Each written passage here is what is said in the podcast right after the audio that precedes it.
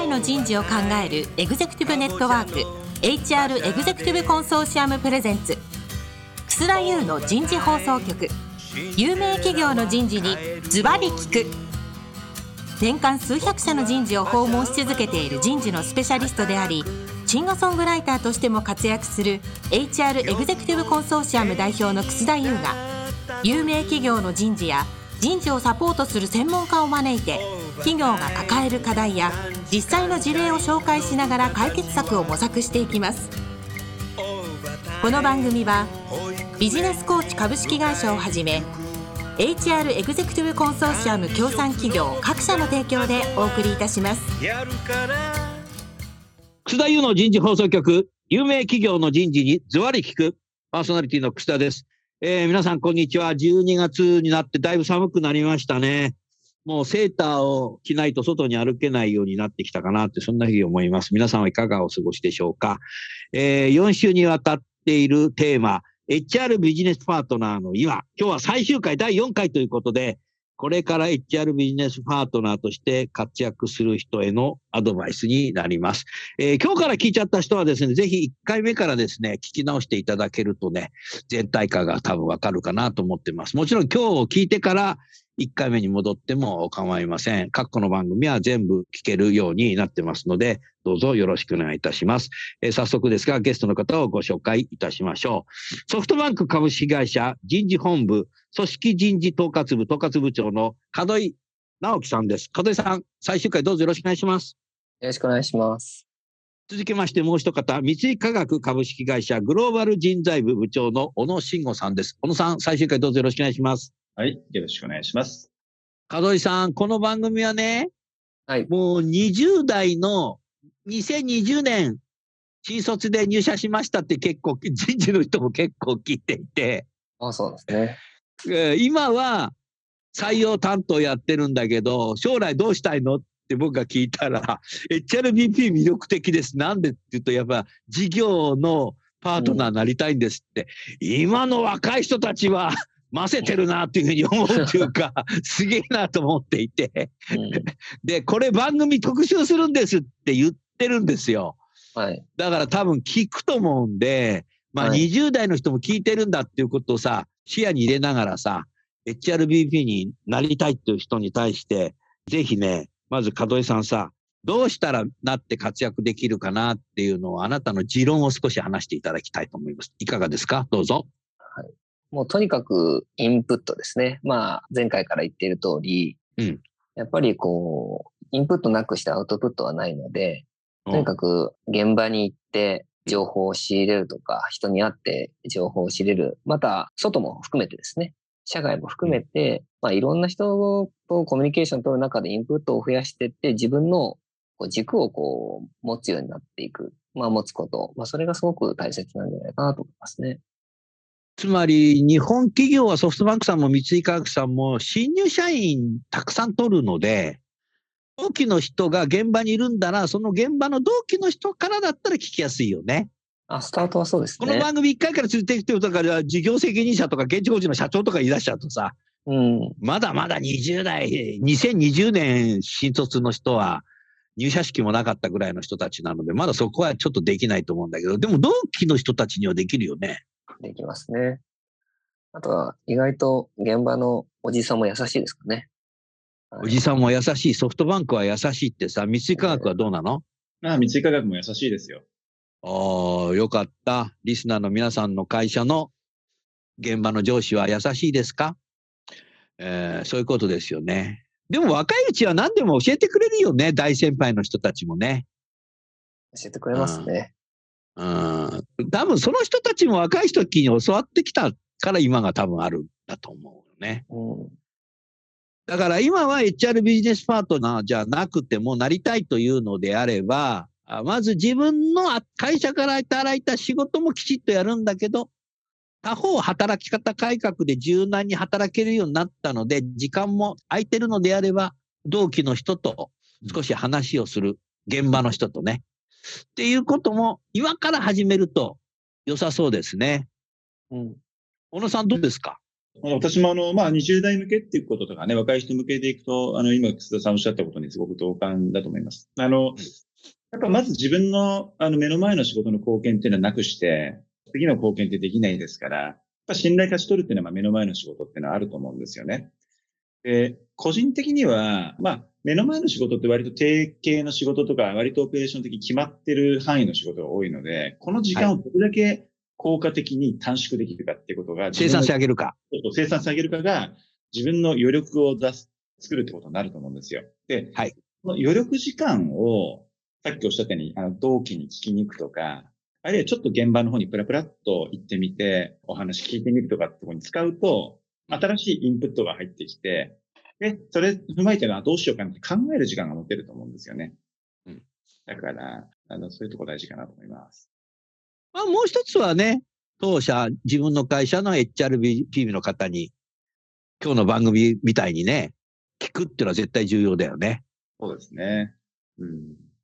そうなるとやっぱり、自分で手挙げて、その HRBP のポジションに行く、移動できるっていうふうになってきてる企業も多いし、うん、まあ評価の面接とかキャリアの面接で上司に将来そういうの行きたいんだっていうこともなんでだっていうと、あ、もう HRBP の人といっぱい話してて、事業について分かっておりますみたいな ことが自信持って言えるようになるじゃない。そうですね。まだ全く知らない。言葉だけでなんかかっこいいからとかって言っちゃうところがあるじゃない、若いと。うん。HR ビジネスパートナーなんかかっこいいもんあるのみたいな。名刺に HR ビジネスパートナーって書かれるのがかっこいいと思ってる人もいると思うんで、やはり準備、自分のキャリアを作っていくためには、その部門やそこで働いてる人たちとやっぱり会話を知っていくっていう、自分で経験を作るっていうのは重要かもしれないね。そうですね。うん。30代の人はどうですか？入社10年。もうすでに HRBP でもいいし。大野さんいかが？まあ、30代だと、まあ、あの、何らかの形で人事の足腰の、まあ、1部署、2部署ぐらいは、あの、しっかりやってる可能性が高いと思うんですけれども、はい。二つあるかなと思うのは、一つは、あの、人事のあるファンクションを経験したとしても、総合的に経験してるわけじゃない可能性があるので、なるほど、なるほど。自分の機能以外がどう自分の機能と繋がってるかってこと、まあ、つまり採用から、まあ、あの、配置、えー、ね、育成、移動、それからあの、評価、報酬、退職みたいなところと、まあ、労務みたいなところが、グローバル人事も含めてね。はい。こういうつながりを理解すると、自分が解決できる領域と自分じゃ解決できないから、他の人と、要は一緒になって解決しようみたいなことが構想できるようになると思うので、つながりを理解するって大事かなっていうのが一つ目だと思います。うん、で二つ目は、まあ、事業をやっぱちゃんと理解しに行くっていう、まあ、あの、30代になればいろんなネットワークがね、社内にあるでしょうから、あの、それが飲み会だろうと、普通のお仕事だろうと、まあ、つながりに行くってことをやれるんじゃないかなと思います。はい、それは決してプロフェッショナル、ゼネラルシット議論ではなくて、はい。プロフェッショナルになっていくに必要も、人事の隣の人が何を仕事してるかを知ることっていうのは重要だっていうこと？おっしゃる通りですね。まあ、評価だけで物事を解決できるわけじゃなくて、あの、例えば、これに評価と報酬紐付けてなんか解決しようみたいなことで絶対あり得ますので、つながりとやっぱりアプローチを理解するっていうのはすごく大事な勉強じゃないかなと思います。うん。加藤さんいかがですか今の小野さんのお言葉。その通りだと思いますね。あの、やっぱり30代になるとある程度こうコネクションもできてきて、はい。自分の考えや思いをぶつけられる相手がこう増えてくると思うんですよね。うん、まあ、そういった中で自分の持論をぶつけてみると、ディスカッションしてみると、うん、まあそういった中で、そのいろんな経験、自分が経験してないことを経験してる人たちから意見をもらうと、まあ、そういった中で自分の考えも広がりますし、多角的、多面的なものの見方ができるようになってくるんだと思いますね。うん。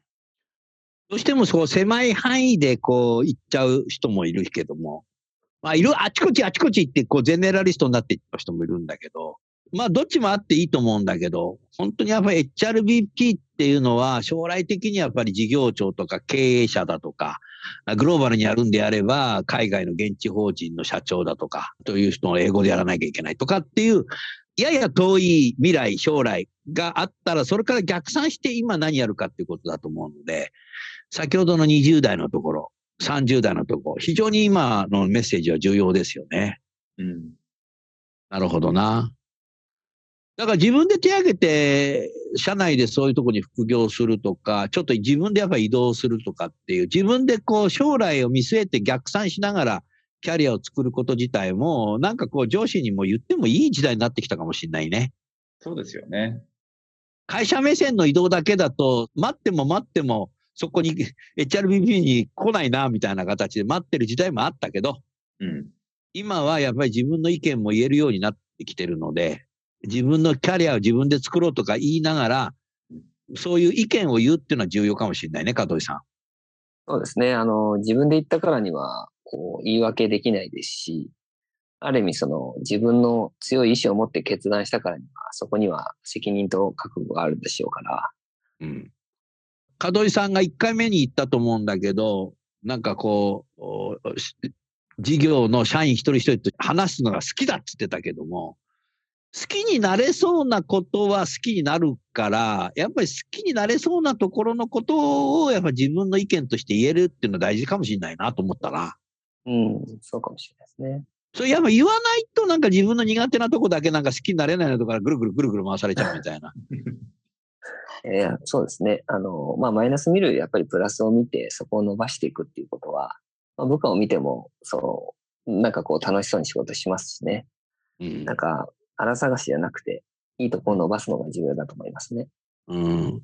そうするとその30代の方たちには、事業長だとか、事業の人たちとこう対話をしたりする、寄り添う、話を聞きに行くっていうのはすごく分かったと思うんだけど、小野さんやっぱもう一つやっぱ勉強っていう面では何が必要かな？まあ、知識。知識という意味では、あの、一つやっぱビジネスリテラシーっていうのは、あの、30代人事であれば身につけておくべきかなと思います。これ何か、例えばアカウンティング、ファイナンスって数字的な観点っていうのは、当然、あの、事業だけじゃなくて、会社経営っていう意味では絶対的に必要な要素ですよね。おいやいや、その、MBA のフレーム的なものね、エッセンシャル的なものでいいんだ。エッセンシャル的なものでいいと思うんですけど、最低そこがないと多分事業のミーティング出た時に何言ってるかわからないとか、あの、頭に入らないので、まあ、そういうところは一つ勉強すべきかなと。あとは、ビジネスパートナーとしてやっていきたいと思うときにお勧めするのは、私なんかファシリテーションとか、コーチング系のスキルっていうのは、身につけておくと、要は答えがないときにどう引き出すかとか、どう場を設定するかとか、アジェンダ設定するかってことができるようになるので、そのスキルがあるだけでも、まあビジネスパートナーとしていろんな階層の人と話すときには自信になるんじゃないかなと思います。お小野さん、自分のことを思い出すけど、僕33歳からそのファシリテーションのスキルを学んで、うん、外の会社の人事のお偉いさんたちのパネルディスカッションのファシリテーターとかやり出して、それが今69歳になって、もうファシリテーターが仕事になっちゃったもんな。素晴らしい。このラジオだとそうだもんな。はい。だからファシリテーターとかコーチングって生涯現役になれんだよな。ですよね。うん。今、だ僕一日喋ってんもん、今日も。今日この番組の後、プロフューチャーの主催の HR テックのスクールですよ。はいはい。そこでも僕、オリエンテーションで喋んないといけない。うんええー、だからね、一日喋ってますよね、僕。ファシリテーターが本業になっちゃったね。うん、だからやっぱ人事でプロフェッショナルになるって考えたときに、ファシリテーターができないと現役でもなかなか貢献できなかったりするんだけど、定年した後でもね、仕事いくらでもあるよな、多分な。あファシリテーターだってさ、門井さん、どうですか？そうですね。あの、やっぱり、まあ、我々がいろいろこう考えて、現場の課題に対してこうしていきたいとか、こうすべきだということをこう提案するときに、まあ結局、まあ一人ではできないですし、多くの人を巻き込みますし、多くの人がこう集まる中で、こう意見をまとめていくっていうことをしていかないといけないので、まあそれはおっしゃる通り、あの、すごく必要な能力の一つですね。うん。巻き込むっていうのはね、小学校の時、この指止まれってやった時に、集まってくる人は得意なんだって。それのある人に言われて、草田さんそうだったでしょって言われたら、みんな集まってきたね、俺のとこね。この指止まれとかって言うとみんな来ちゃってさ。うん、だからもうなんか小学3年生ぐらいの時にもう俺の人生決まってたのかな。アカウンティングとかそういう経営のフレームワーク、エッセンシャル的なことを学んだ方がいいっていうことに対して、片寄さんはいかがですか？いや、あの、僕はまだまだ足りないですけど、でもその通りですね。やっぱり経営会議とか、まあ会社が目指す方向性の話の時には必ず予算、まあ利益目標とか、そういったもの出てきますから、うん、それが何なのか、それがどのぐらいこう大変なのか、まあ、数字自体はもちろんわかりますけど、その数字の重みみたいなところも、やっぱり理解した上でじゃないと、我々がやるべきそのサポートの幅というか、どこら辺までこう、ボリュームを持ってとか、重みを持って、責任を持ってっていうところが、やっぱりこう、把握できないので。うん。あとね、HRBP は特に思うのが、異業種の人事との交流人脈づくりっていうのは僕ね、重要なんじゃないかなと思うけど、小野さんいかが？あ、そこはそう思いますね。あの、おっしゃる通りだと思います。最近ってやっぱその、会社の垣根とか業界の垣根超えた事業創出って結構増えてきてると思うんですよ。そうだね。だから、異業種の方々と話してやってることを知ると、自分の要は会社の将来のビジネスに効いてくるかもしれないってヒントは結構あるんですよね。ああ。だからその通りだと思いますよ。はい。ああ。海鳥さんいかがですか？いや、本当にその通りで、まさに我々の会社も製造業であるとか、うん、まあそういったところ、あとは小売業とかですね、そういったところとのビジネスがどんどん発展していってるので、そうだよね。はい。まあ、そういった中で今参加させていただいている塾で、いろいろこう、製造業、それから小売業の皆さんいるいる、いっぱいいるね。はい。ああ、もうそのスクールの宣伝になっちゃったね。そうですね。人事経営変革塾。えー、座長は楠田です。門井さん来てくれてさ。はい。楽しいよな。いや、もう、まだまだ学びの多い、まあ学べるなと思いますし。お学びの多い。次回はね、小野さん。はい。谷中で座禅なんて。えー、座禅もやるからね。えー、心を整えるはい、はい。まあ人事いろんなこと起きるじゃない。はい。自分の心を整えましょうということで、有名なね、谷中のお寺さんに、門井さんお連れしようと。なるほど。いいです、ね、去年は僕、40人お連れしたもんだって。うん、何回も繰り返しね。うん。そうそう、そんなことを経験してるんですよね。そうか。将来だ、小野さんみたいにさ、このグローバルに活躍する HR ビジネスになるんだと。まあ、COE ってことでもいいし、グローバルの、グローバル人事部長として HRBP になりたいんだってことになると、それプラスやっぱ英語力だとか、うん、体力、絶対必要じゃない。はい。オンラインじゃダメだっていうことは前回分かったわけだから、うん、そういうこともやっぱり、同時に鍛えていかなきゃダメだね。そうですね。あの、もう英語力っていうのはベースのリテラシーの一つなんで、あの、私は別で、あの、すごいできるわけではないとしても、やっぱり対話し続けるってことでいくとね、絶対必要ですし、体力、それから、まあ、物食べれないとグローバルに生きていけないですから、あの、現地に行ってご飯食べれるとかですね。これ意外と大事な必要なんですよ。えー、リスナーの皆さん、門井さんが笑っております。僕も笑っちゃった。確かに確かにそうだよな。うん、確かに。というね、ありますから、やっぱ食べるっていうのが大事ですね。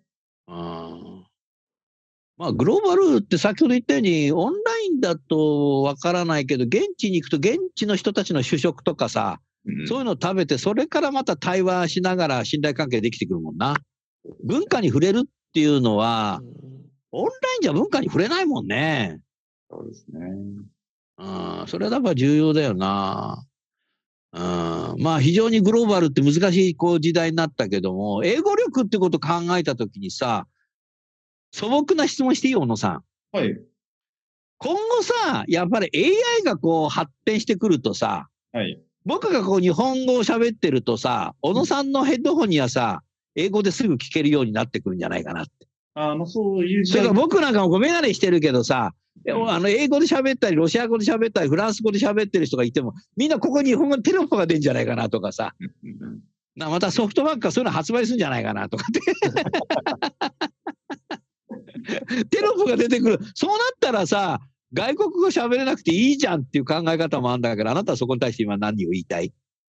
まあ、そういう時代で本当にね、あの、過不足なくできるんだったら、まあ、そこまで学ぶ必要性ってなくなるような気もしますけれども、うん。あとは、まあ、あの、言葉だけじゃない、そのね、言葉を超えた文脈ってことで、前もリベラルアーツの話昔どっかでしたかもしれませんけど、ね、歴史と文化とか、うん、言語もそのリベラルアーツの一つですから、そうだね。まあ、学びたい意欲の中の今は多分言語っていうところがあると思うんですね。学ぶために。うん、なので、それが、まあ、あの何にも不なくできるようになるテクノロジーが発達するんであれば、別にそこまで語学にこだわる必要ないような気がします。あまあ、だから多分、そういうものが AI やデジタルで製品としては出るんでしょうし、ソフトバンクさんは販売するんだろうし、僕は買っちゃうんだろうし。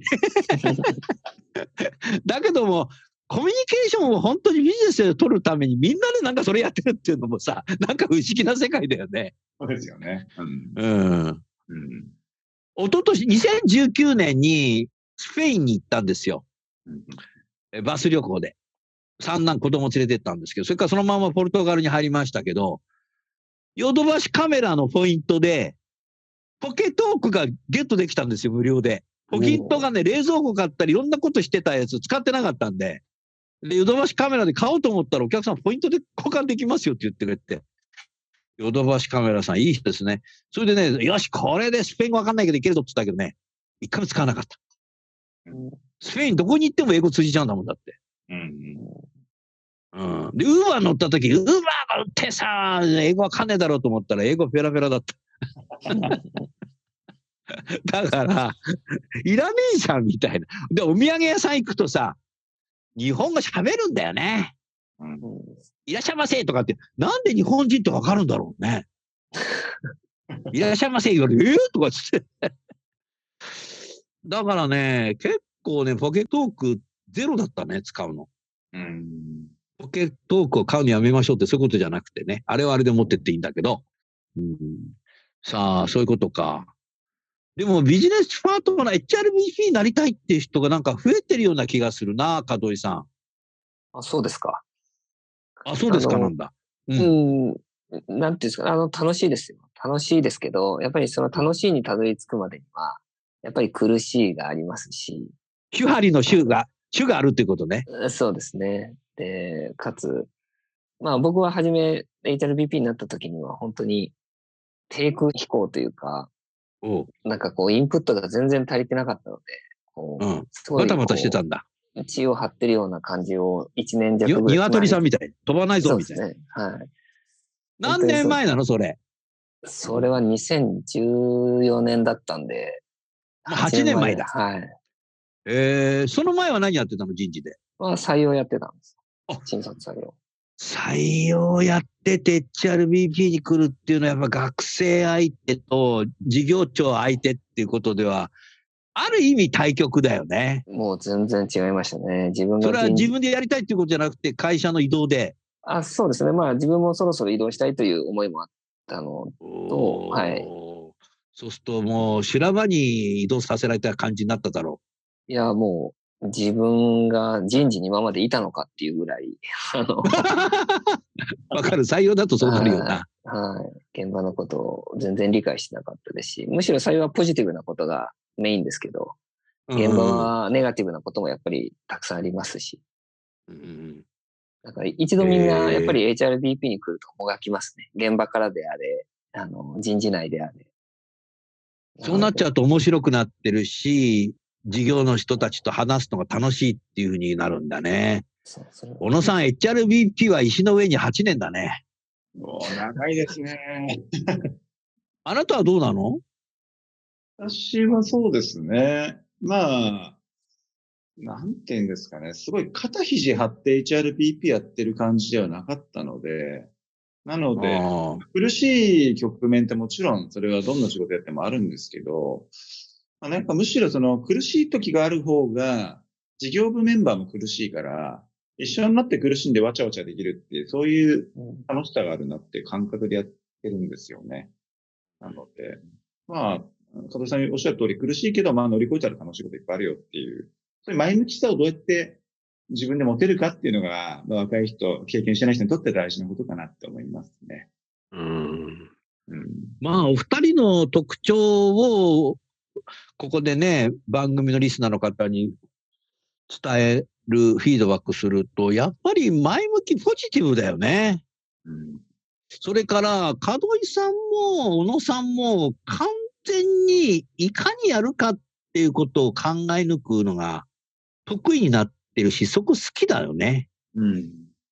ともすると人事ってできない理由が得意になっちゃう人いるじゃない。はいはいはい。なんかね、皆さん人事の方って優秀なんだけど、できない理由を論理的に言う人もいるんだよね。うん。そこ論理的に言う必要性あるのかなと思ったけど。できない理由が得意になるって、ダメだなと思うときあるけど、野さんいかが？あもうあの、私、同感でして、あの、これってこの癖、できない理由を論理的に説明するとか言い訳って癖になっちゃうと思うんですよ。社会人。癖になっちゃってんだ。で、結構小さい成功体験とか失敗乗り越えた体験が大事だっていうのは、何らかの形でやっぱその意思決定決断して、それをまた自分で自責で、どんなちっちゃいことでもやる癖がついていくと、だんだんだんだん大きくなって、そこでもやっぱ自分で何とかしようってなっていくと思うんですね。だけど、いっつもなんか、チャレンジしないで、できないことを言い訳してるとずっとそうなっちゃうなんですよ。なんで、それでまかり通っちゃう。そうなんですよね。うん。ああ、素晴らしいな。門井さん、できない理由を言う人事に意外といるんですけど、どう思われますか？あの、まあ私もそうならないようにと思いつつやってるのであの、うんそう言いたくなる気持ちもわからなくもないですけどね。だけどやっぱり現場と向き合ってると、現場で起きていることを別に論理的にこう説明するものじゃなく、どちらかというと結構こう、論理的に説明できないものも結構多かったり、感性でやってるって感じ？まあ感情起きてるとか。起きてることが感情的なものだったり、やっぱりそういうものも多いんですよね。だから、得てそそうだそりゃそうだはい人事ってこう論理的に説明できないことに対してノーって言いがちなんですけど、現場で起きてることはそんな論理で説明できることばっかりじゃないっていうことも含めて、うんちゃんとこう理解しておかないと、おそういうことになってしまうんだと思いまいい言葉だね。そうだよな。うん。これでも重要ですよね、小野さん、門井さん。うん。と思います。だから、やっぱり事業長っていかにやるかっていうことを考えたくて、そういう壁打ちする相手が必要で、それが BP であってうん、いかにやるかっていうことを考えているわけだから、もちろん撤退する戦略人事っていうのもあるので、その撤退もいかに撤退しようかみたいなことをやっぱり議論するわけだから、やっぱりいかに撤退するかっていうことですよねうん。できない理由を言って撤退するっていうんじゃないと思うんだよな。いかに撤退するかっていうところに入ってくる。やっぱり撤退するのも戦略人事だからね。そうですね。うん。だからやはりできない理由って考えてみたら簡単なんだよな。うん。うんうん自分をダメにしていくと思うな、それはな。でもそれが、ある程度部長職ぐらいになっちゃうと、下手するとそれが人事の社風になっちゃったりすると思うんですよ。だから、人間って変わりたくないっていう性質あるじゃない。はい。だから変革ってさ、いや、やんなくていいんじゃねっていう人もいるわけ。うん。だから変革リーダーとか人事変革とかっていう時さ、別に変えなくてもいいんじゃねえの？メンバーシップ型でっていう人もいるわけじゃない。だからそういう人に対してきちっと説明して変えた方がいいなって持っていくスキルっていうか、壁打ちっていうか、そういうの必要だね。そうですね。うん。変革しない人事とかってのなんか変だもんな。だから変革を楽しんでるね、小野さんも。門井さんも楽しんでそうだね、それ。うん、まあ結局はビジ楽しいですよね。ネスがどんどん進化していく中でさ、うんそれ、事業が変革してるわけだから、それに一生懸命サポートしてるわけでしょ？はい。もう小野さんなんか完全に変革楽しんでるよな。まあ、楽しま、変革って結構痛み伴うじゃないですか。うんわかるわかるわかるわかる。いろいろある。楽しまないと、やってらんない。やってらんないのもあると思いますよ。あの、決してだって、あの、失敗したら、なんかまたやいのやの言われるわけですよね。俺見たことかとか。だけど、それをだからなんでやってんのかなとか、あの、やったらどんな世界があるかなっていうふうに楽しまないと、それはさ、バスケットの試合でさ、絶対に勝てないって分かってるさ、相手のチームとさ、ピーって始まる瞬間にさ、もう勝てない理由とか頭よぎってたらもうダメだよな。ダメですよね。そう。ハーフタイムでさ、監督がいろいろ説明するじゃん。タイム取ってさ。はい。その時にさ、もうなんかもう負けるぜとかって言ってないでしょ、みんなあれ。うん。もうそう思った瞬間に負けますからね。そりゃそうだよな。だから、スポーツもビジネスもこれ試合なんだよな。そうですよ。人事も試合だな、これはもう。HRBP は。うん。だって事業現場って1円でも多く利益を上げるために、本当にいろんな手を使っていろんな交渉とかして、で、まあ、あの、本当に、まあ、四六時中一生懸命考えながら生きてるわけですから、そこを人事が、?1 円でもなんだ。そうです。1円のやっぱ重み、重みってやっぱありますからね。出生値引きマイナス1円ってやんないんだ。が出るからやるわけですよね。うんそこに対して人事が、なんか、あの、さらっと、いや、それルールですからできませんとかっていうような人に頼りたいかって言ったら、そんなことはね、まあ事業現場はないと思いますから。ああ、できませんって言っちゃった瞬間にもう、一番最初の番組じゃないけど、人事何やってるかわかんないってなっちゃう。そうですよね。現場になっちゃうよな。うん。あーまあ、だから相談窓口的なとこからスタートするってことだよな。そうですね。あなたたち二人の話聞いてて、やっぱ相談される立場に行くっていうのがもう、妙理だね、これ。うん。うんうん。会議出てよとかさ、ちょっと相談があるんだけどって言われるのは重要だよね。あ大事ですよ、本当に。あー嬉しいですしね。嬉しいうん。えーリスナーの皆さん嬉しいんだってさ。嬉しいって、門井さんのその言葉がね、誰も目も書かなかったかもしれないけど、頭に残ったね。うんうん。人事の仕事で嬉しいっていうのは、なんか採用で学生が内定出した時には、行きますって言ってきてくれた時は採用担当者はあるだろうけど、内定式に来てくれるとかさ、こいつ辞退するんじゃねえかなと思ったらちゃんと入社式来た瞬間とかって、嬉しいってよく聞くけど、HLBP でも嬉しいって言葉が出るっていうのが、これは素晴らしいね。うん。そういう意味でね、今回4回さ、HRBP についてこんだけさ、2時間話したけども、やっぱりなんていうか人事が面白い時代になりましたね、野野さん。あそう思いますね。はい。決まったことをやるというよりは、やっぱり、あの、なんか作り上げていくっていう時代に入った。を作り上げていく。はい。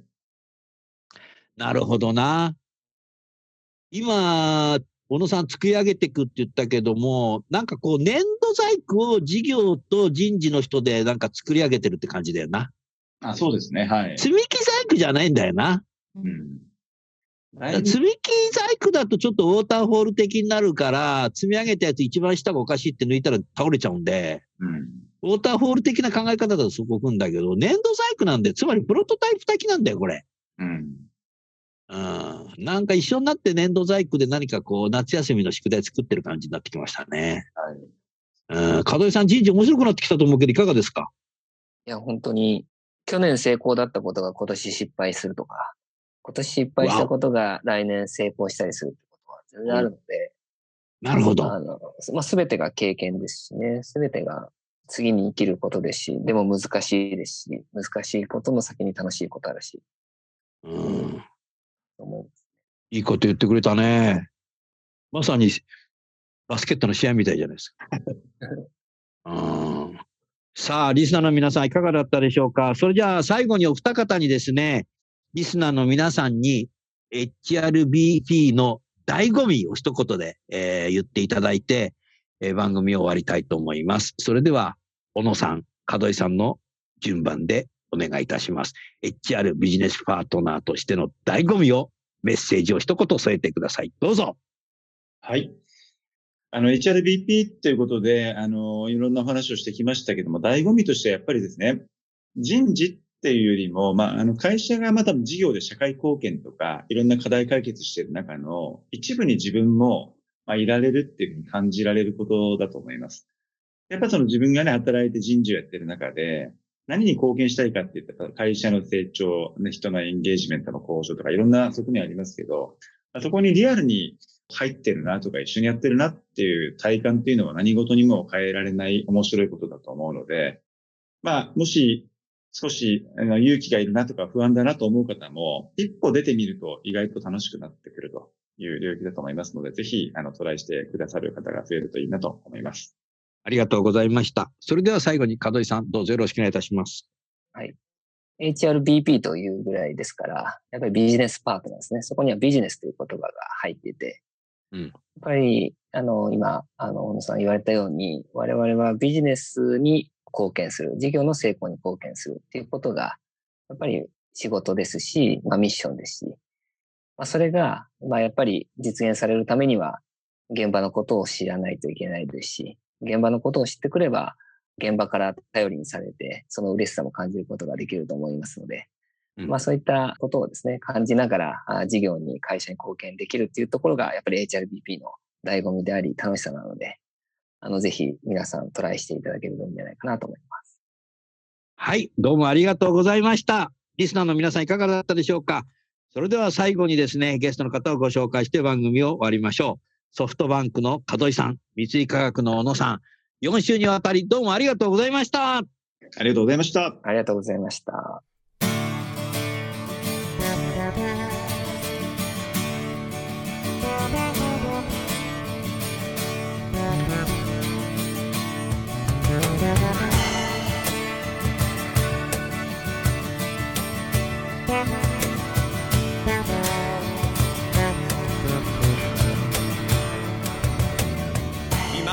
今日のお話はいかがでしたか？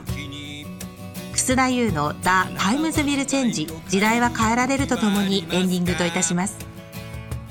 この番組は日本最大級の人事ポータルサイト HR プロのウェブサイトからもお聞きいただくことができます。HR エグゼクティブコンソーシアムでは月例勉強会や分科会などを通して人事エグゼクティブの方々の共通の人事課題に関する本音の議論の場を提供しています。ご興味がある方はぜひウェブサイトをご覧ください。この番組は人と組織の生産性を高めるビジネスコーチ株式会社 HR エグゼクティブコンソーシアム協賛企業各社の提供でお送りいたしました。楠田優の人事放送局有名企業の人事にズバリ聞く。それでは来週もお楽しみに。